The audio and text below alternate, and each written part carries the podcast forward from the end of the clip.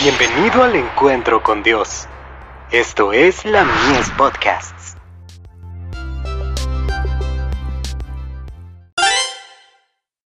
Hijos e hijas de Dios.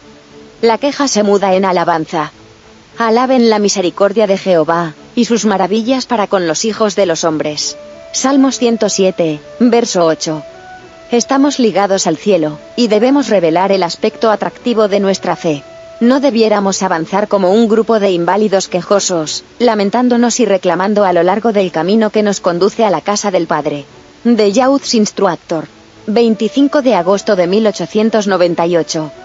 Los profesos cristianos que constantemente se quejan, que parecen considerar la felicidad y el rostro alegre como pecado, no poseen los genuinos atributos de la religión.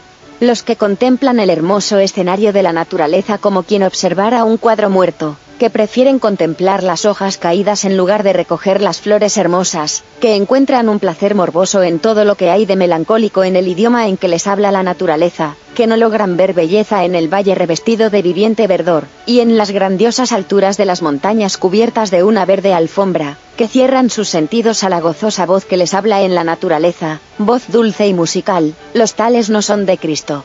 De Youth Instructor. 26 de marzo de 1898. Supongamos que cambie este estado de cosas.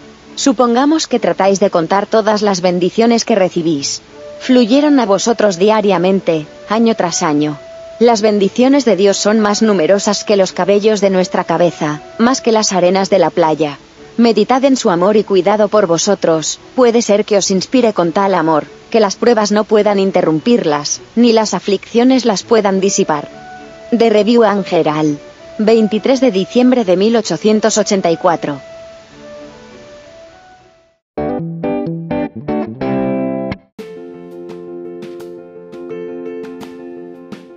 Visítanos en www.ministeriolamies.org para más contenido.